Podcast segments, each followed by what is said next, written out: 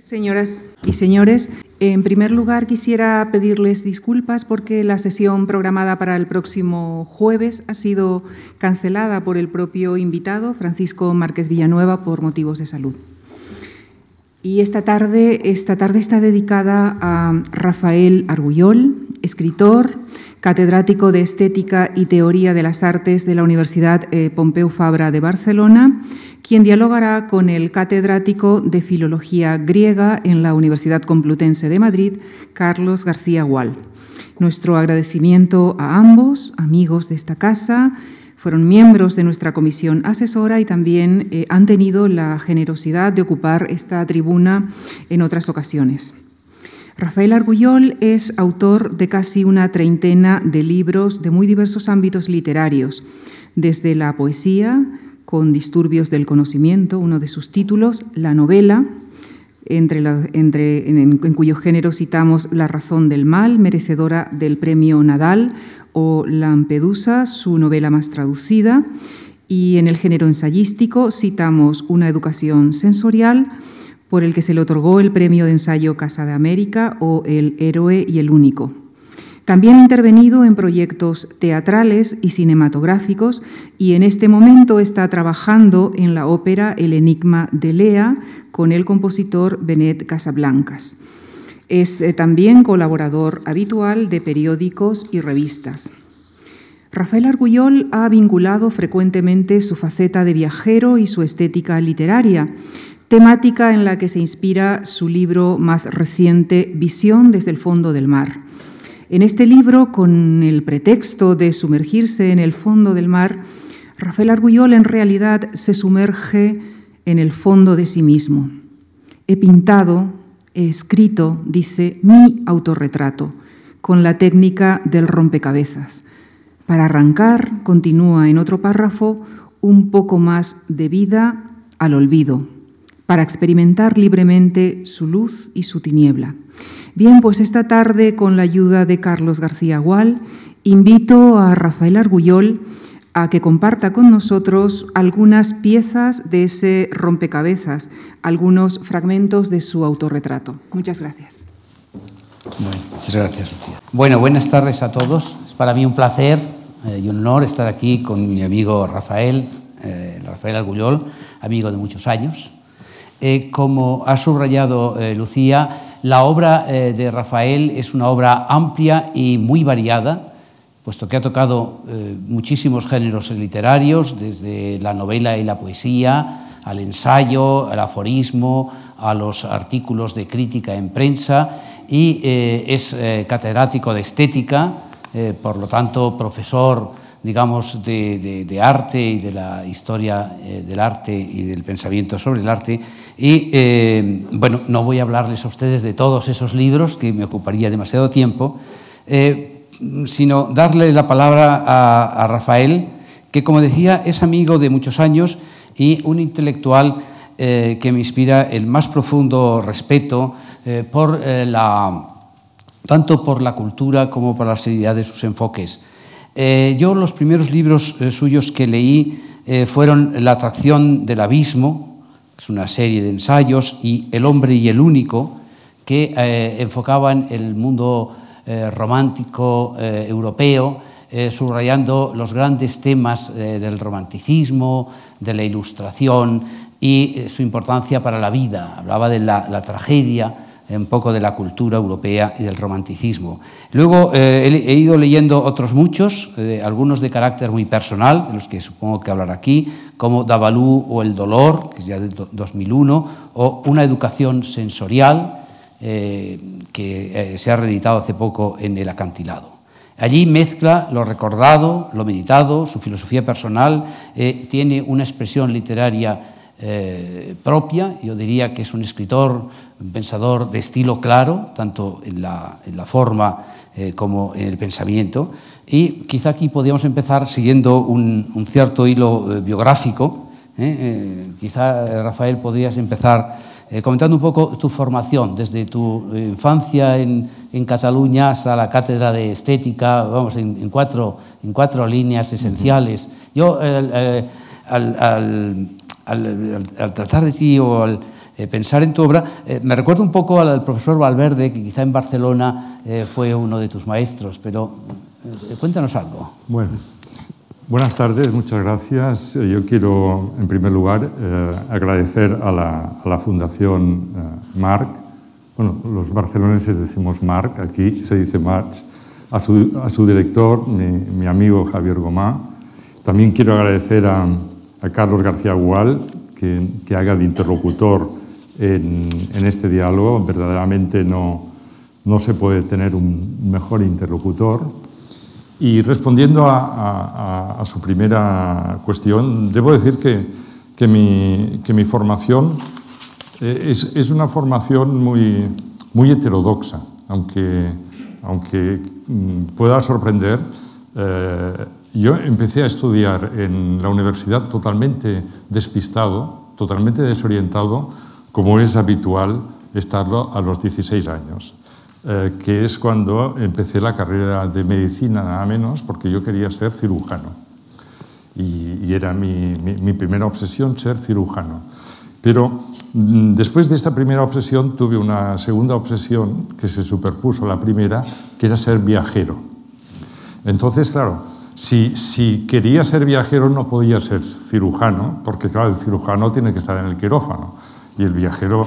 Entonces, cuando empecé una especie de nomadismo intelectual, eh, pues por filosofía, hice economía, hice ciencias de la información, eso que a veces ahora con Internet pues me clavan en todas las, en todas las eh, biografías, pero que en realidad yo iba saltando no como ahora me oigo decir porque tenía un talante renacentista y universal, sino porque no sabía qué hacer. Entonces iba de un, de un lado para otro y en ese sentido mm, eh, las, las, las, dos, eh, las dos inclinaciones que acabo de indicar me parece que me han marcado muchísimo luego. Es decir, eh, por un lado, mm, cuando me hablan de, de, la, de, la, forma, incluso de la, de la metodología de, mi escritura, más que referirme a, a cuestiones vinculadas a la, teoría literaria, yo adopto como, dos, grandes metáforas, que es la, del viajero o incluso la del topógrafo y la del cirujano. Es decir, por un lado, el mundo de, lo, de los grandes espacios, de, del macrocosmos, pero por otro lado, la escritura también comurgar eh, en la piel de las palabras, como ir avanzando hacia el interior de las palabras como una forma de, de avanzar al, al, interior de uno mismo. Entonces, to, todo lo que eh, sucedió intelectualmente, en cierto modo, era una, una consecuencia de, de, estas inclinaciones. Eh, recuerdo muy bien, tú has citado a, un, a, una persona muy querida por mí, también por ti, pero, pero en mi caso tuve una relación personal muy intensa porque fue mi maestro directo en la universidad, que es José María Valverde, pero el cual no, no había sido profesor mío. Eh, eh, yo, yo, vivía en Roma, estuve viviendo unos años en, en Italia, en Roma, y, y, ya mm, quería poner en marcha todos estos mecanismos de cómo podía ser en realidad un viajero, que era lo que quería, es decir, viajar todo el tiempo. Entonces un día, me acuerdo muy bien, estaba, uh, era una tarde de, de, septiembre, no sé por qué, en, en la casa que, que, que estábamos no, no, había luz y conocí a José, a José, María Valverde, que acaba de llegar de Canadá. Él, él se, había, eh, se había ido de la universidad en los últimos años del franquismo, había recalado primero en Estados Unidos, luego en Canadá, había vuelto y entonces yo lo conocí mm, en, en esta casa y en la conversación salió, pues, ¿qué, qué hacía yo? Le expliqué eh, que una ciudad que él quería mucho, Roma, le, le, le expliqué que estaba allá y que había concebido escribir un libro eh, sobre Hölderlin, eh, Leopardi y Keats. Y entonces fue Valverde, y ya estaba escribiendo este libro por mi cuenta y como, casi como autodidacta, fue Valverde que me dijo, hombre, esto podría ser una tesis doctoral. Y a partir de ahí me, me dijo, pues mira, mmm, seguramente pues necesitaré a alguien que, que, me ayude y así, y fui, y fui entrando en contacto con la universidad. Pero por eso eh, en, en, en, mi último libro, Visión desde el fondo del mar, yo siempre cuando, cuando, me he confrontado con mi faceta de, de profesor, siempre he dicho, que hacía de profesor, no que era profesor, sino que hacía de profesor, ¿no? porque fue, fue, una, fue una vocación que, eh, pues, que he desempeñado con, con, mucho, con mucha pasión, pero que en realidad me vino adherida. Claro. Bueno, eh, el territorio del nómada, por citar un título de un libro tuyo, es, es muy extenso y muy amplio. Eh, a mí sí me ha sorprendido porque, claro, eh, eh tú sabes mucho de, de, música y de arte, has trabajado, y luego, digamos, esos autores que te han atraído, esos autores literarios, pertenecen más bien al mundo europeo, ¿eh? Eh, por ejemplo, sería el caso de Hölderlin, de Leopardi sí. o de Goethe, que es otro también de, de mm. tus autores. Mm. Y eh, junto a ellos están en tu obra, por ejemplo, también siempre algo, ah, quedan algo de los mitos griegos en el fondo, por esos personajes, por ejemplo, Prometeo, al que tú has vuelto una y otra vez, como, mm. como has vuelto a Fausto. ¿no? Entonces, digamos, es, es, una, es una formación distinta de la mayoría de los profesores o los intelectuales españoles, mucho más abierta a, a ese mundo de la cultura. Mi, mi, formación fue completamente cosmopolita, pero también por, por, bueno, por circunstancias. Yo, yo tenía... Eh, eh, había, hay un espacio en mi vida que, que, que, que es muy importante, que es eh, la biblioteca de mi abuelo. Mi abuelo había, había muerto cuando yo nací, era, era militar, mi abuelo, un militar eh, liberal, ilustrado, que parece ser que en el momento de la guerra civil él estaba en Barcelona, lo, estaba destinado a, a, La Coruña, con lo cual eh, no, no, estuvo en ninguno de los dos bandos. Murió luego relativamente joven, eh, justo antes de casarse mi, mi madre, con, que era su hija, con, con, con, mi padre. Y este abuelo tenía una, una biblioteca que era un Santa Santorum para la familia, Uh, que, bueno, que, que, estaba siempre cerrada o se, o se accedía con, con, misterio y con secreto. Todo, todo lo que estaba allá era misterioso, pero muy respetado. Por ejemplo, recuerdo muy bien que había un caleidoscopio de, de plata que era el objeto más prohibido de la vitrina prohibida del espacio más prohibido. Claro, entonces lo, lo que el niño quería, ¿eh? entonces yo me dirigía siempre a este lugar y este abuelo tenía una muy buena biblioteca.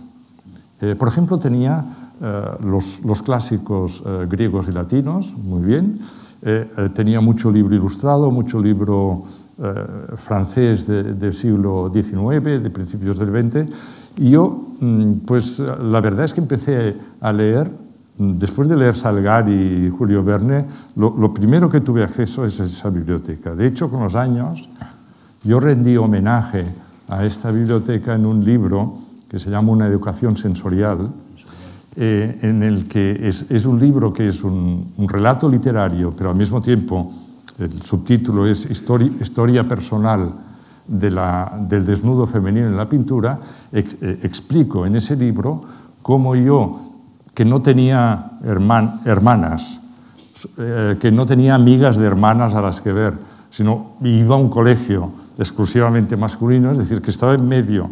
Bueno, en una familia como todas, matriarcal, pero en un universo masculino, cómo accedí a lo que era el cuerpo, el cuerpo de la mujer a través de una maravillosa historia del arte de José Pijuan, maravillosa, que estaba en la biblioteca de mi abuelo. Y entonces, cuando, cuando me llegó la pubertad, eh, el, el, el, papel que quizá en otras funciones ha jugado el Playboy, pues lo jugaba la historia del arte de, de Pijuan. Entonces tuve la suerte de poderme educar eróticamente, pues no sé, con la Venus del espejo de Velázquez. Claro. Bueno, eh, luego, eh, junto a esa eh, formación por las lecturas están, eh, están tus viajes, tú has, has, hablado siempre del viajero y ahora mm. hablas de él, eh, que tus viajes, eh, que como se ve en Visión desde el fondo del mar, abarcan eh, casi, todo, casi toda la tierra, ¿no? porque ahí desde, desde Italia, Francia, Alemania, eh, luego aparecen paisajes más lejanos como es Rusia, Siberia, la India, México, bueno, también Grecia, Alejandría.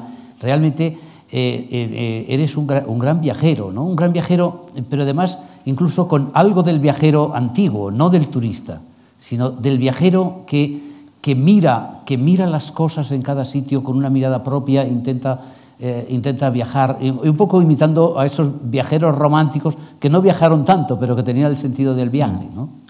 Mira, eh, eh, es verdad, antes te decía lo de la formación cosmopolita en el sentido que las, las lecturas, para mí, siempre fueron lecturas internacionales.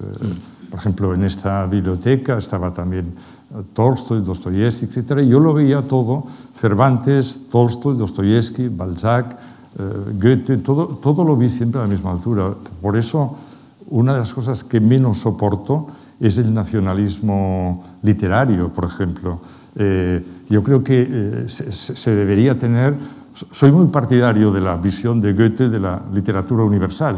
En, cada, en cada periodo deberíamos aprovechar lo mejor eh, que, ha creado pues, la, humanidad, independientemente de la lengua, de la tradición, del país, etc. Y, afortunadamente yo me eduqué un poco eh, en esto. El, complemento vital de eso es, eh, es la necesidad del viaje. Yo me acuerdo que mi abuela me hablaba del extranjero. Yo el extranjero cuando era pequeño creía que era toda una unidad. El extranjero era todo lo que había más allá de los Pirineos como una gran unidad. Y yo quería ir a, a ese extranjero que era, que era todo. ¿no? Entonces cuando, cuando pude ir, efectivamente, eh, encontré que uno, una de las grandes formas de, de aprendizaje es el viaje. Ocurre que el, el, el viaje, eh, fundamentalmente el viaje con experiencia de viaje, con lo cual a veces mm, esto es ir a, a, a, Patagonia y a veces es quedarse en la movilidad, pero tener la capacidad de, mirarse desde otro lugar. O sea, yo, creo que lo, importante de la experiencia de viaje es que te crea la posibilidad de tener otros miradores sobre los cuales tú te miras y acabas eh, adentrándote en esta multiplicidad que somos. Yo no creo en la identidad del yo, sino que creo que el yo es, es múltiple. Eh, tú que eres uno de nuestros mejores conocedores de los mitos clásicos y entre ellos el, el mito de Edipo y acabas de sacar un libro precioso sobre el tema, claro, eh, el, eh, Edipo no, no, no, podía conocer realmente su multiplicidad porque estaba deslumbrado por la cercanía. Lo que hace el viajero es, en cierto modo, tomar distancia para mirarse sobre, sobre sí mismo. Eh, eso es, yo, yo, creo que es válido incluso para la vida colectiva. El que dice es que mi pueblo es el más bonito, pero no ha salido nunca del pueblo, pues es que su afirmación no tiene ningún valor. Lo importante es, en cierto modo, descentrarse para volver a encontrar el centro. Y eso es lo que yo creo que mm, proporciona el viaje en el sentido profundo del término. Sí, yo eh, estoy totalmente de acuerdo. Yo creo que eh, lo principal es la mirada para captar lo extraño y al mismo tiempo eh, que representa aspectos de la vida. ¿no? Es decir, por ejemplo, el libro este de eh, Javier de Mestre, de Viaje alrededor de mi cuarto, eh, es un viaje una mirada -huh. de eso. Pero luego tú has hecho viajes muy lejanos y muy variados. Por ejemplo, en Davalú está la experiencia de este del viaje al Benarés, eh, unida también un, un, poco al mundo de, del dolor y la, la, la, extrañeza de ese mundo. ¿no?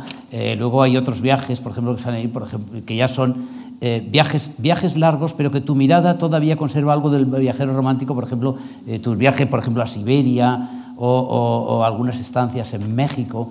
Eh, yo creo que están, se dan las dos cosas que tienen valor, ¿no? Los lugares y luego esa mirada personal. Pero fíjate que has citado, mmm, yo, estaría de acuerdo con la afirmación que mmm, debajo, bajo, bajo cualquiera de mis libros hay un viaje, pero el viaje puede ser muy distinto. El, no, el, de Davalún no es Benarés, sino La Habana. Ah, eh, Benarés es el, aquel diálogo con un escritor de Benarés, ah, del Ganges al Mediterráneo. Ah. Eh, eh, el Davalú, fíjate que el, el, viaje de Davalú es bien singular, bien especial y, y, y de eso es completamente imprevisto. Es, es, es, el viaje de una consecuencia. Yo, yo hago un viaje a, a, una ciudad que no había estado nunca, que es La Habana, y en, y en el vuelo entre Barcelona y La Habana, no, eh, era entre París y La Habana, porque era Barcelona, París, La Habana, eh, em, empiezo a tener un, un dolor que acaba catastróficamente porque acaba perdiendo el, el, brazo derecho prácticamente en el momento de llegar allá. Allá me ponen en un hotel, el Hotel Nacional, que no conocía a nadie. Eh, había ido para dar una conferencia, pero no conocía a nadie de, de mis anfitriones y allá estoy 10 días con ese un dolor insoportable, se plantea si me tienen que operar o no. Finalmente vuelvo, mm, acorto la, la cuestión, pero lo importante es que mm, eh, este, este viaje a través del dolor que es eh, eh, Davalú, yo pienso que no lo hubiera podido realizar si hubiera estado en mi casa en Barcelona, porque fueron las circunstancias las que me obligaban, en cierto modo, a confrontarme con, con, con una ciudad fantasmagórica para mí, que fue, que fue La Habana, con, con, un ambiente fantasmagórico, y que es lo que luego recojo en el libro como travesía de un dolor físico. físico. El dolor físico es muy poco literario, es muy pictórico, pero poco literario, y de hecho tenemos pocos tenemos muchos textos sobre el dolor moral, sobre el dolor espiritual, pero el dolor físico mm, eh, te, te, exige un, una cercanía que no te permite la distancia de la escritura. Cuando tenemos un dolor de muela, lo que queremos es, cuando se nos ha pasado, olvidarlo. O sea, se impone un mecanismo de amnesia, con lo cual recordar y hacer una crónica del dolor exige esta especie de alteridad fantasmagórica que era ah, pues, mi estancia en, en, la, en La Habana. Lo de Benarés es completamente distinto, porque Benarés fue un libro preparado con, con, un gran escritor y pensador de Benarés, que lo preparamos a través de un amigo común, que es un intólogo, Oscar Pujol, que ha escrito un diccionario de sánscrito. Entonces, eh, en eh, este libro de, del Ganges al Mediterráneo es un libro en el que el viaje es muy interesante desde el punto de vista, diríamos, de, del trasvase de civilizaciones. Sí. Es decir, es un viaje en el cual te das cuenta que lo que se llama diálogo de civilizaciones es un tópico si tú no vas muy en profundidad. Lo que dicen los políticos y diplomáticos que, que hacen este diálogo es falso. Después de cinco años, cinco años de preparar este libro, cuando yo llegué a, llegué a Benarés con, con, el ánimo de, ponerme, de ponernos a trabajar ya desde el primer día con Vivian Ibas Mirra, que era mi interlocutor, él me dijo, no, ahora necesitamos una semana para ser amigos. Con lo cual estuvimos una semana arriba y abajo de los GATS de Benarés sin hacer nada, solo para ir estableciendo vínculos de, sensibilidad y de amistad. Y luego entras en, en cuestiones tremendas del propio desconocimiento. Eh, el día que teníamos que hablar del universo, no había manera que él entendiera qué significaba eso. En cambio, cuando hablé de cosmos, enseguida lo entendió. Y yo, que, había dado bastantes años clases en la Facultad de Filosofía, hasta entonces no reparé que el universo fue una especie de adaptación de los romanos al imperio romano del cosmos griego. Y que para un indio, el policentrismo del cosmos, un indio en la tradición metafísica hindú, el policentrismo del, cosmos era muy comprensible y, el centralismo del, universo no. O, por ejemplo, eh, el lenguaje, es que el lenguaje era muy distinto, pero esto era fascinante. Nosotros, eh, nosotros decimos, yo bebo un vaso de agua, y él decía, el agua entra en mí. Claro, es, estas son dos actitudes eh, mentales com, completamente Claro, sí, sí, es muy interesante esa, esa, confrontación. Yo recuerdo ese diálogo como fascinante, pero también recordaba eh, la descripción esa que tú haces cuando del, desde el hotel te llegaba el olor de los cadáveres que se eh, quemaban a, la, a, las orillas del Ganges, ¿no? Uh -huh. eh, que eso entonces es de, ese, es de, ese, mismo libro, ¿no? Es de ese mismo libro. Esa, no, esa, visión. No, es, esto es una escena que recojo posteriormente en, en, Visión desde el fondo del mar, mi sí, último pero, libro. Pero yo creo que ya la había leído antes, ¿no? no ¿La había leído antes? Eh, en el del Ganges al Mediterráneo sale una mención. Sí. Pero en Visión desde el fondo del mar, en el cual eh, pues voy, voy eh, eh, sumando distintos sí. fragmentos espaciales y temporales, hay un momento que explico algo que para mí mm, pues, me, me, me, me impresionó mucho, que fue en esa semana que tenía que establecer esa amistad, que tenía muchas horas de tiempo ocioso para pasearme, y así conocí, muy bien pues, eh, pues la vida de Benarés, sobre todo estos muelles al lado del río. Lo que explico ahí es que eh, en, en poco más de 50 metros cuadrados, en poco más de 50 metros cuadrados, prácticamente se producía todo el ciclo de la vida. O sea, en poco más de 50 metros cuadrados había, por ejemplo, una, eh, una perra famélica que estaba alimentando, amamantando a sus cachorros que estaban pegados. Había una niña pequeña que llevaba una cesta con excrementos secos. Había unos mendigos que estaban copulando detrás de, pues, de un montón de, de, basura. Había un barbero rasurando a otro. Había alguien, un sadhu, que estaba... Y al mismo tiempo, pues había unos cadáveres que estaban quemando, que, siempre me acordaré porque de uno de ellos, eh, por la punta salía el, pie eh, rojo, pintado de rojo, que debía ser algo ritual. Entonces, eh, eso sí lo cito en este libro porque cómo puede comprimirse, cómo puede concentrarse eh, la vida en 50, en 50 metros cuadrados. Todas esas escenas estaban juntas. Sí, a mí me parece excelente de tus libros esa eh, combinación siempre de la, de la reflexión, de el pensar sobre, sobre lo que se ve y la claridad de la narración, porque eh, yo diría que tú eres un, un escritor de, de, estilo claro, ¿no? Eh, tu, tu, castellano es un castellano excelente, pero siempre la frase es como si hubieras buscado la claridad, tanto en las reflexiones como en los aforismos, como en las descripciones del viaje. ¿no? Y eso, eh, por ejemplo, eh, se combina a veces con, eh, con, las menciones de los antiguos, de las citas, por ejemplo, me acuerdo del héroe y el único, es un, es un libro excelente donde hay muchas, muchas citas, poetas alemanes, ingleses y tal, y la, la combinación le da un, un encanto peculiar, peculiar las, las imágenes y las reflexiones que te suscitan. Eh, bueno, eh, hablaremos un poco más tarde de que eso, digamos, donde se, se ve eh, de una manera clarísima es, es, en los textos reunidos en visión desde el fondo del mar, pero que yo creo que es, es algo que tú, supongo que has buscado siempre, ¿no? Sí. Este estilo es claro. Que, es que yo no soporto a los, a los confusos que, que ocultan su ignorancia en fórmulas supuestamente herméticas y, y oscuras para los demás. Es como cuando un médico te quiere comunicar algo que no entiendes, que utiliza esta terminología médica completamente opaca, o cuando nuestros políticos nos hablan de transparencia con tanta opacidad. ¿no? O sea, o sea la, la, confusión no la soporto. Yo empecé a dar clases con José María Valverde en una eh, facultad de la Universidad de Barcelona que se llamaba a sí misma Facultad de Filosofía Pura, que es algo que yo creo que en todo el mundo no existía. Entonces era una auténtica máquina de expulsar amantes de la filosofía, generaciones y generaciones de, estudiantes, con un lenguaje completamente abstruso. No digo todos, pero el 80% lo hacían.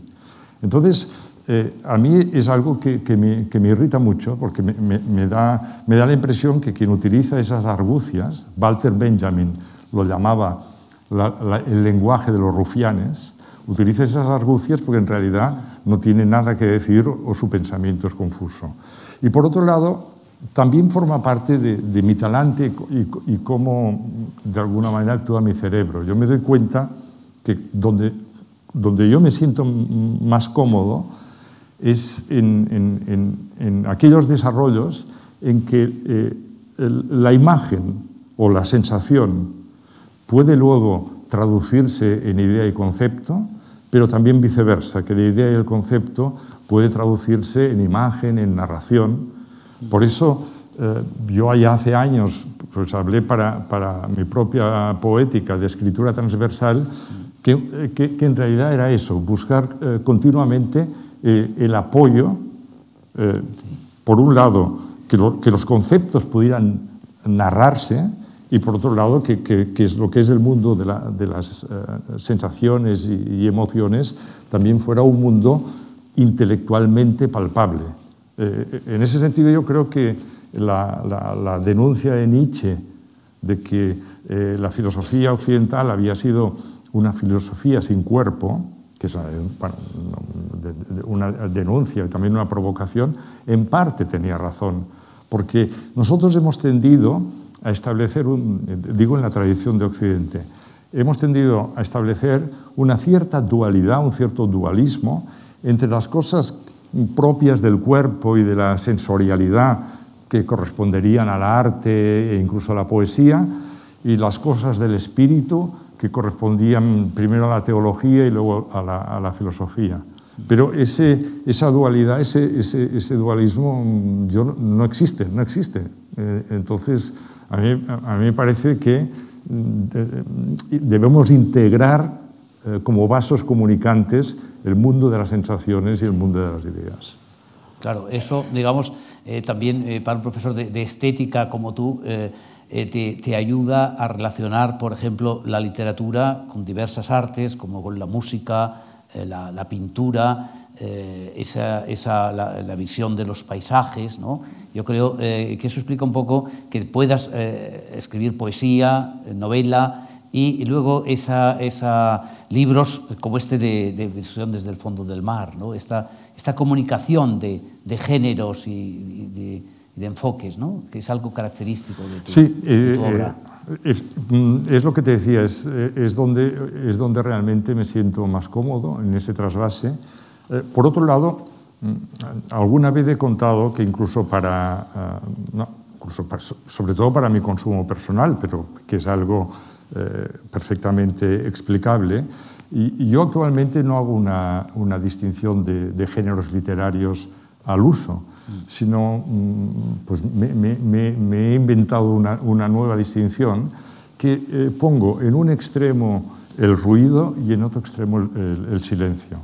Y la escritura mm, abarca to, to, todos, los, matices del espectro que va desde el ruido hasta el silencio. Entonces, para mí mismo, cuando, por ejemplo, intervengo en, en, la prensa y hago un, texto para el periódico, yo no rehuyo una escritura que esté en el interior del ruido.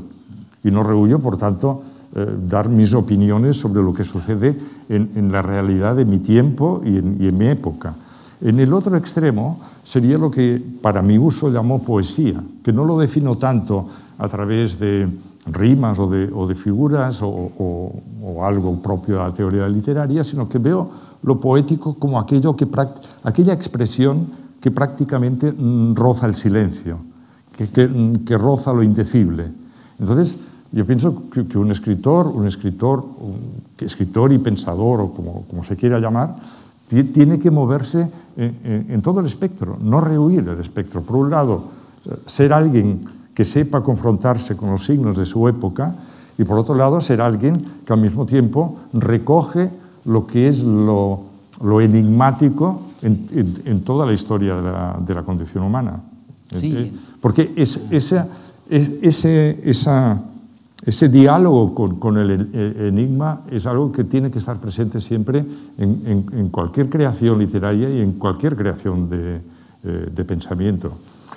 Ayer, cuando me despedía de mis alumnos en, en uno de mis cursos, eh, que era, que era sobre arte del Renacimiento, eh, eh, yo decía que, que, que, nuestras ideas acerca del arte pueden haber variado muchísimo, pero que lo que yo considero arte siempre está unido, al menos en parte, al menos en un segmento, está unido a una interrogación de, de, del enigma, es decir, una interrogación que ya sabemos que no nos dará respuestas como recetas, que nos suscitará nuevos enigmas, pero que este juego de enigmas reafirma la vida.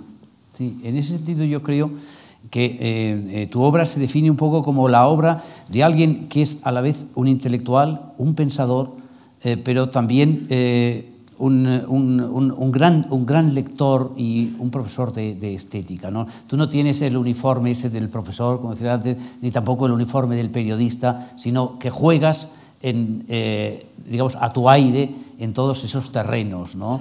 Eh, en, en, ahora eh, yo querría luego avanzar un poco hacia algunas consideraciones sobre ese último libro tuyo fascinante sobre visión desde el fondo del mar, pero supongo que esto que decimos yo, yo, creo que te singulariza un poco dentro del panorama intelectual. O sea, tú eh, no eres un intelectual eh, que trate solo del presente, que esté en los periódicos para hablar de la situación actual, sino que tienes esa, esa mirada, yo diría una, una mirada por encima, ¿no? esa, es elevar la mirada que está incluso en tu último artículo, este de, del país, de, de la dignidad de la belleza, es decir, eh, buscar ese, ese, ese, mundo superior que da la sensación de que en este mundo de especialistas, de eruditos, de periodistas, etcétera, se ha perdido. Mira, la, verdad es que eh, no me siento nada cómodo con las etiquetas. Eh. Yo cuando, cuando, por ejemplo, en las columnas o en el, en el periódico, eh, cuando veo que me ponen, bueno, escritor, mira, es lo que me parece más laico, pero cuando me ponen escritor y filósofo, ya me pongo a temblar, ¿no? Porque no, lo encuentro demasiado... Entonces yo, yo me siento más cómodo, la verdad, practicando un nomadismo incluso en eso. Eh, amo a Platón, eh, amo a Platón, te lo digo a ti, me parece uno, uno, de los escritores más importantes de toda nuestra historia. Pero hay una cosa en Platón que no estoy de acuerdo, que, que es esta, esta, necesidad para Platón de que cada hombre desempeñe un papel eh, en la vida, como explica en la República, etc. Yo, yo no, no estoy de acuerdo y además no, no me siento confortable con esta propuesta. Yo creo que, como decía antes, mm, el yo es una multiplicidad, no es una identidad, es, es, una multiplicidad. Yo, mm, por ejemplo, en Visión desde el fondo del mar, a eso incluso lo, llamo eh, eh, hermandad de sombras. Yo no creo, eh, no creo en el monólogo. Yo pienso que en estos momentos yo no estoy haciendo un monólogo. Estoy, primero estoy dialogando contigo, pero en, mis propias palabras, los silencios son la intervención de otras voces. Y aunque estuviera en eso que llamamos los pensamientos más íntimos, el pensamiento más íntimo tampoco es un monólogo, porque lo que estoy pensando se confronta con lo que podría ser, con lo que hubiera podido ser, con lo que me gustaría que fuera, con lo que desearía que fuera. Hay varias voces en esa polifonía. Por tanto, eh, quedar en una, eh, como, como dominado por una etiqueta, es como una identidad. Sí, es verdad que naces en un lugar, eh, naces y te ponen un nombre, eh, y el nombre es importante. Yo había despreciado esta cuestión, pero me, he dado cuenta que, claro, me, he pasado toda la vida que cuando decían Rafael, pues, pues yo me giraba como, como, como un gato que también se llamara Rafael, que también se giraba, pero que sí que vale. Pero no es suficiente. En ese sentido, tú puedes romper esa, esa etiqueta y esa identidad. Y en el caso de Platón, yo creo simplemente eh, que, no, que, estaba equivocado. Es decir, nos, nos, acercaríamos más a lo que es la condición humana si al final de nuestras vidas hubiéramos estado en condiciones de desempeñar todos los papeles de la tragedia y todos los papeles de la comedia. Entonces estaríamos más cerca. Claro, sí, sí.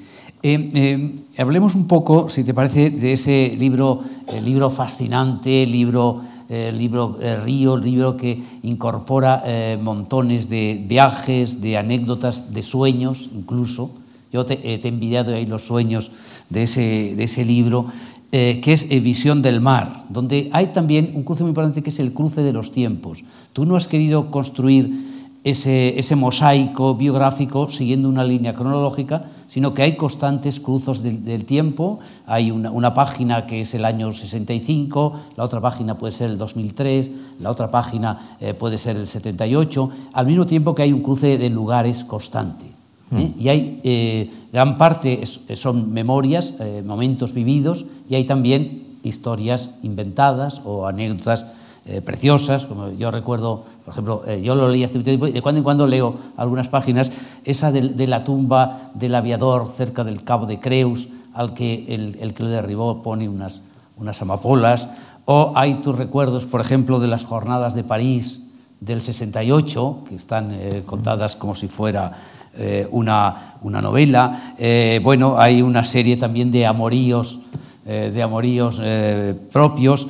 Y bueno, es, es un libro realmente, realmente fascinante por ese eh, eh, eh, subir, bajar, moverse entre escenarios diversos, pero también en el tiempo, porque ahí hay, hay desde recuerdos de tu infancia en Rivers Rogers, o una en este pueblo, ¿no? De, de, tu, de, tu, colegio, de tus, de tus propios hechos, y luego hay toda una serie de, de, viajes hasta la modernidad cruzados con reflexiones, anécdotas. A mí me parece, ese es un libro muy singular, ¿eh? un libro, digamos, que bueno, recoge, recoge eh, bueno, lo, que, lo que tú eres. ¿no? Ahí sí es una especie de autorretrato, pero realmente de autorretrato eh, sorprendente y fascinante. Un poco. Bueno, tan singular que me ocupó siete años. Bueno. Y, y, escribí 2.000 páginas, de las cuales luego eliminé una cuarta parte, pero quedaron manuscritas porque está escrito a mano 1.500 y el editor luego lo arregló un poco y hay 1.200 y pico, pero es un libro que me ocupó mucho tiempo. Eh, lo que ocurre que el, libro, eh, y debo decir, y soy completamente sincero con lo que, con lo que voy a, indicar ahora, el, el, libro durante estos siete años no supe muy bien qué tipo de libro era. Y de hecho, eh, cuando, cuando, mis amigos me preguntaban, bueno, ¿por qué estás, porque al final he estado obsesionado cada tarde y por las noches a veces también metido con eso, eh, bueno, pero ¿qué, qué, estás escribiendo? Y me costaba mucho decir el tipo de libro porque, como tú dices, mm, es como un libro que va navegando a través de, de, de, muy distintos ámbitos. Eh, sin embargo, yo diría que es un libro que en parte es como un autorretrato mío con, con, con mi propia época al fondo, eh, en parte es una especie de, de viaje en que eh, se incorporan eh, todos los viajes, pero no es un libro para mí nada nostálgico. Mm, la prueba es que está escrito, y de eso mm, posteriormente me alegré mucho, está escrito todo en presente. Es decir, está en presente lo que sucede en el año 2009, está en presente lo que sucede incluso en el 2018, cuando se adelanta algún, algún tipo de premonición vinculado con las estrellas, etc. Pero también está presente, eh, por ejemplo, mi propio nacimiento, que está, en un capítulo está marcado a través de unas fotos que, que, que, que encontró mi madre de, tras la muerte de mi padre, en que había unos carretes no, no revelados que, iban, que, ocupaban una franja de tiempo que en mi caso era de los 7 a los 0 años. Pues bien, en el momento que yo salgo de, del vientre de mi madre, lo describo en presente también. Claro, evidentemente, en cada momento, a través de ese presente continuo, en cada momento yo creo que el lector tiene unas claves muy claras respecto a lo que es ficción y a lo que no es ficción en el libro, pero gracias a la utilización de ese presente continuo. El, el, libro, además, en su arranque también es, es muy, muy peculiar, porque el, el, libro nace el día de la muerte de mi padre, el día de, de la agonía de mi padre, porque eh, mi padre vi, vivió pues, a, hasta una edad avanzada, además bien de salud, hasta el último mes. Bueno, y, y el, día, el día en que murió, por la mañana todavía estaba, eh, estaba muy lúcido. Me acuerdo perfectamente, y esto lo, lo explico en el libro, eh, que por la mañana aún preguntó eh, por los bombardeos que estaba haciendo la, la OTAN en, en, la antigua Yugoslavia. Estaba muy preocupado por este hecho, eh, porque los europeos de nuevo eh, eh, bombardeaban a europeos, etcétera, después de 30 o 40 años. Por la mañana aún preguntó eso, luego entró en un proceso progresivo de agonía y por la tarde yo recuerdo muy bien que estaba, él estaba cubierto con una sábana, tenía las manos fuera, y yo estaba a, en la posición que estabas tú y, y veía, veía uh, sus brazos, sus manos, y entonces reparé en una cosa que me habían dicho muchas veces, pero que yo no, no había hecho caso, y era que yo tenía las manos como él. Entonces me miré mis manos y las suyas, que fue como un último recuerdo sensitivo claro. de, de, de, mi padre, murió aquella noche. Y, y, y, entonces a partir de eso se me fue formando la idea de que tenía que hacer una especie de ajuste de cuentas conmigo mismo, algo raro. Ese, ese, ese inicio, ese arranque, se convirtió en una nebulosa durante eh, tres años, dos o tres años, y en un momento determinado, en un viaje al que tú aludías antes, que es este viaje, uno de los más interesantes que se pueden hacer, creo yo, que es de Pekín a Moscú en el transiberiano, en, el transcurso de, ese viaje, eh, que tienes muchas horas, muchas horas, muchas horas, porque es, eh, eh, eh, circulas por una cuarta parte de la circunferencia de la Tierra, 10.000 kilómetros, pues en ese viaje se fue eh, fui construyendo como la arquitectura primitiva del libro y al llegar ya pues, a, a Barcelona me, me, me, metí en el libro, pero debo decir que cuando haces un, libro como este, que es una travesía en la memoria en doble dirección, es decir, los recuerdos que, que vienen a ti y aquello que tú vas a cazar, tú cambias el plan inicial múltiples veces, múltiples veces. Entonces, claro, era difícil saber exactamente el tipo de libro, porque yo veía que iba variando mucho y pasando de pieza en pieza, y solo a partir del último tercio del libro me fui orientando. Es como si las piezas del rompecabezas se fueran rejuntando hasta ir adquiriendo una, coherencia.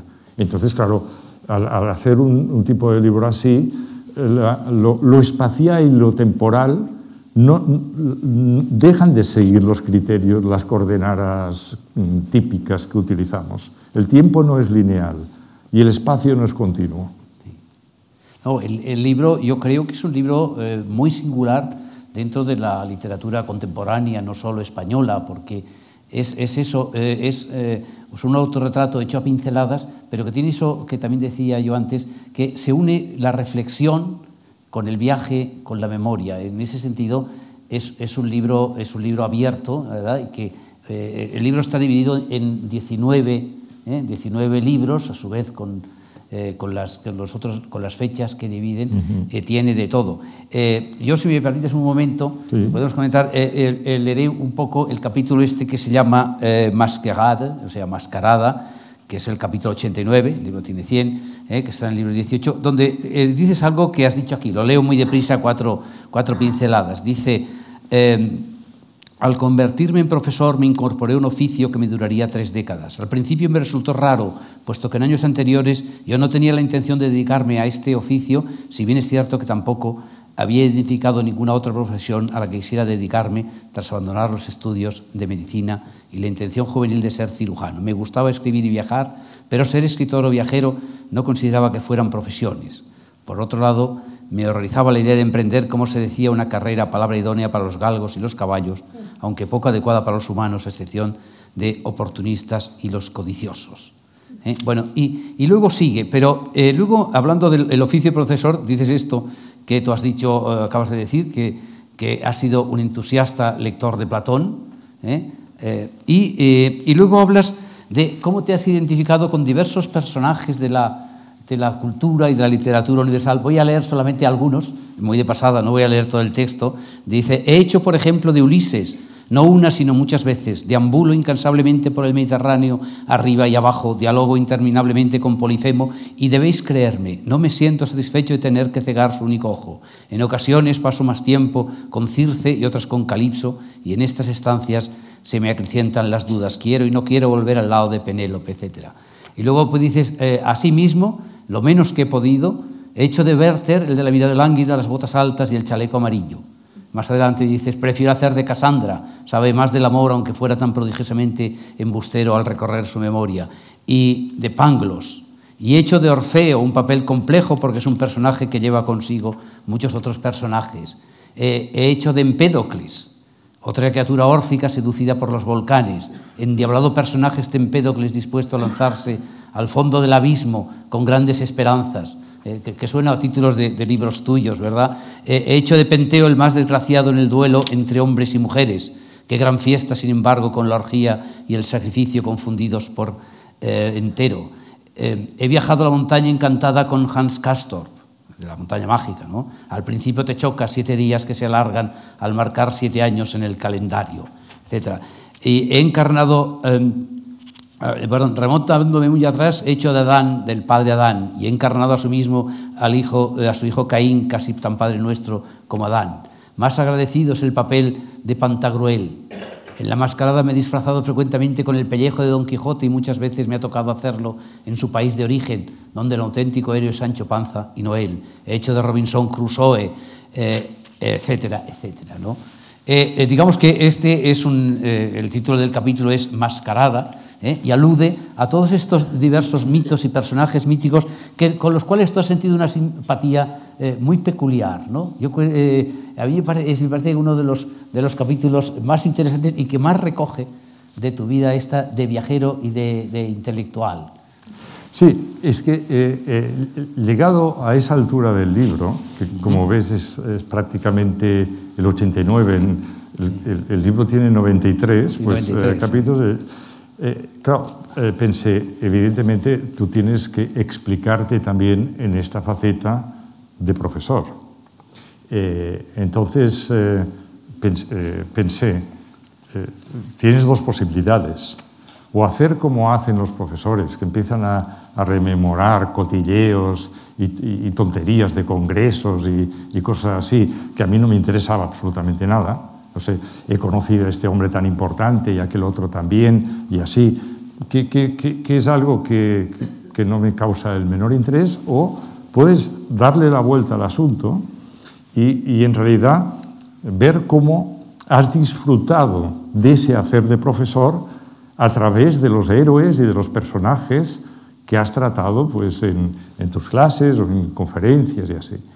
Entonces, a partir de, mm, eligiendo este segundo camino, a partir de eso, lo que construí es como un gran baile de disfraces, como una, como una mascarada, siguiendo el principio que, decía antes de que mm, el, hombre tiene que saber representar los distintos papeles de, de la tragedia y de la comedia, y en lugar de contar las, las, las, anécdotas estas mil veces repetidas de los profesores, lo que hice es pasar, como en ese baile de disfraces, en esta mascarada, de un personaje a otro, de un personaje a otro. No al, libro, no al título del libro, ni al autor, sino al personaje. Es decir, la, mascarada son los personajes los que, entran en función allá, desde evidentemente Don Quijote. He hecho de Capitán Ahab al, utilizar ese, ese leitmotiv he hecho he representado, también explico a veces eh, la dificultad que significa hacer este papel. Por ejemplo, el de Capitán Ahab es un papel bien difícil. Entre otras cosas porque Moby Dick ya es un, libro bien difícil, pero eh, entrar.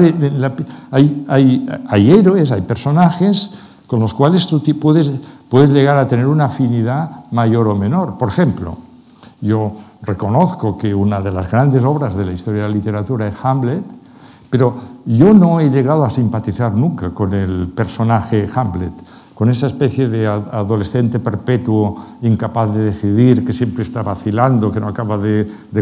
Mm, reconozco su grandeza y su complejidad, pero hay, hay personajes que tú mismo has dado y a través de los cuales tú te has introducido pues, a toda una serie de complicidades con los que te sientes mejor o peor, pero que es muy interesante ponerse en su piel, ponerse en su máscara, porque eso contribuye a reconocerte a ti mismo y reconocer tu, propia identidad.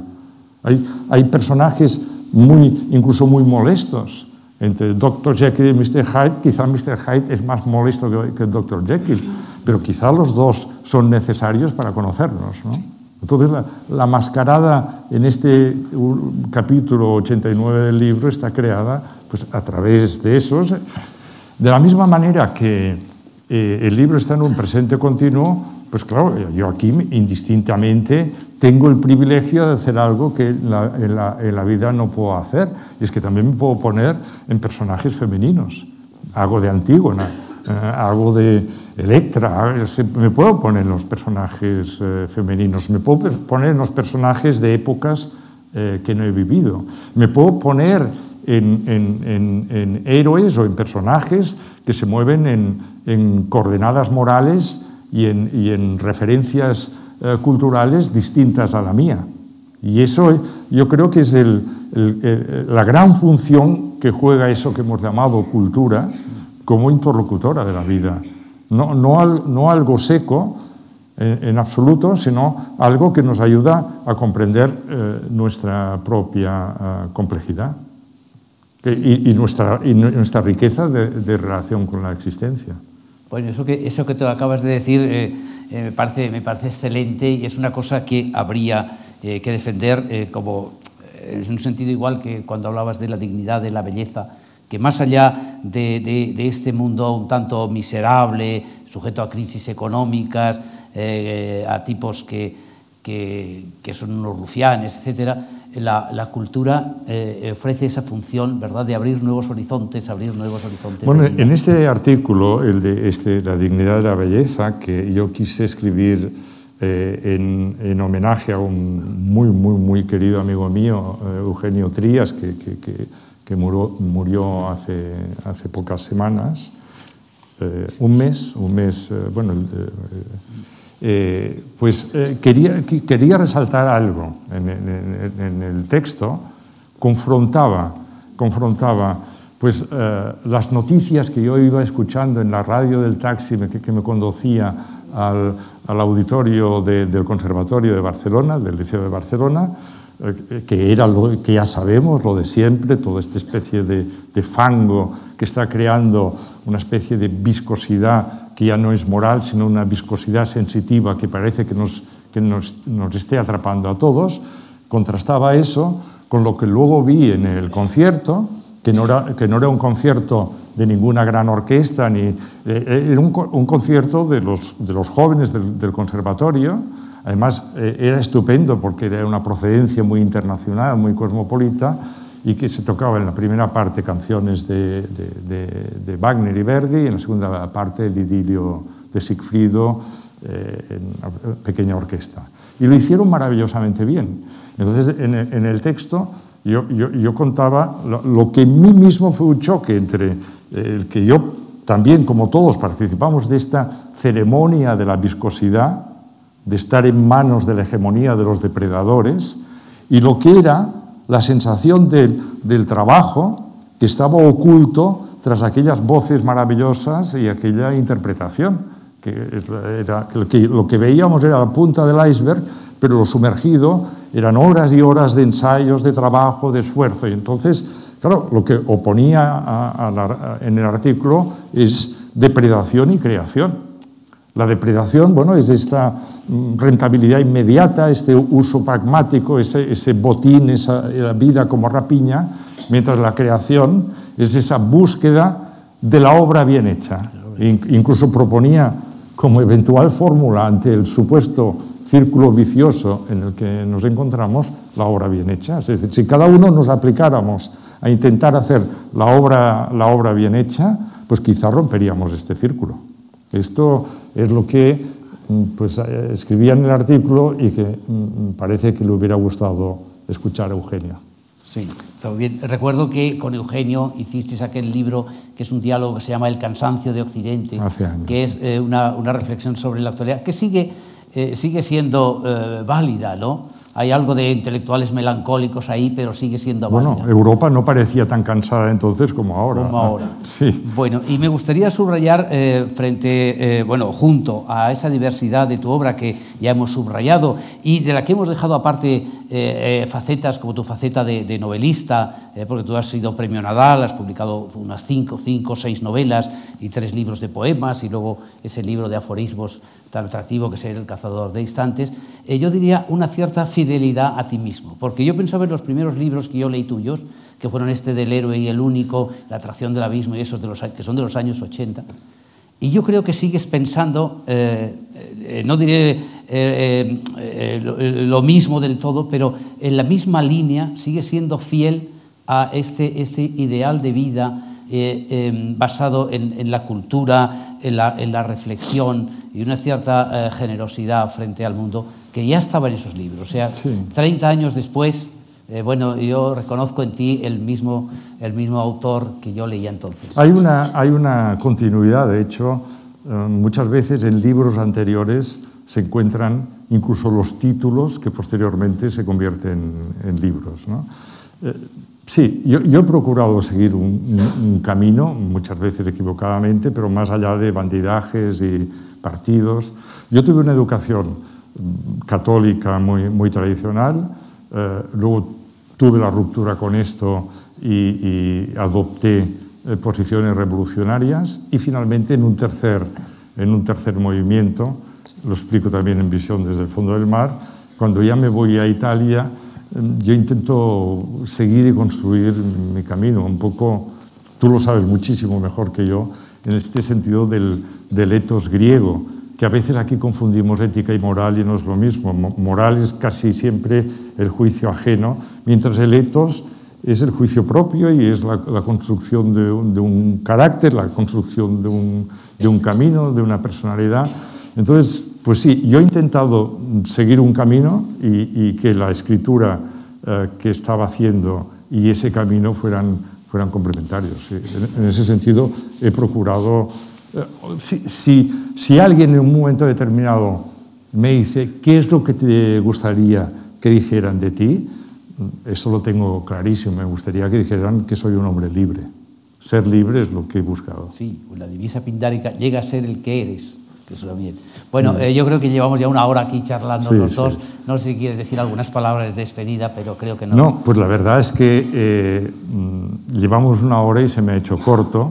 Eh, podría estar hablando con Carlos pues, muchas horas y, y le agradezco mucho pues, esa, esa, ese papel de interlocutor, de, de amigo, de, de, cómplice y desde luego les agradezco a todos ustedes la, la atención a lo largo de esta hora. Muchas gracias. Gracias.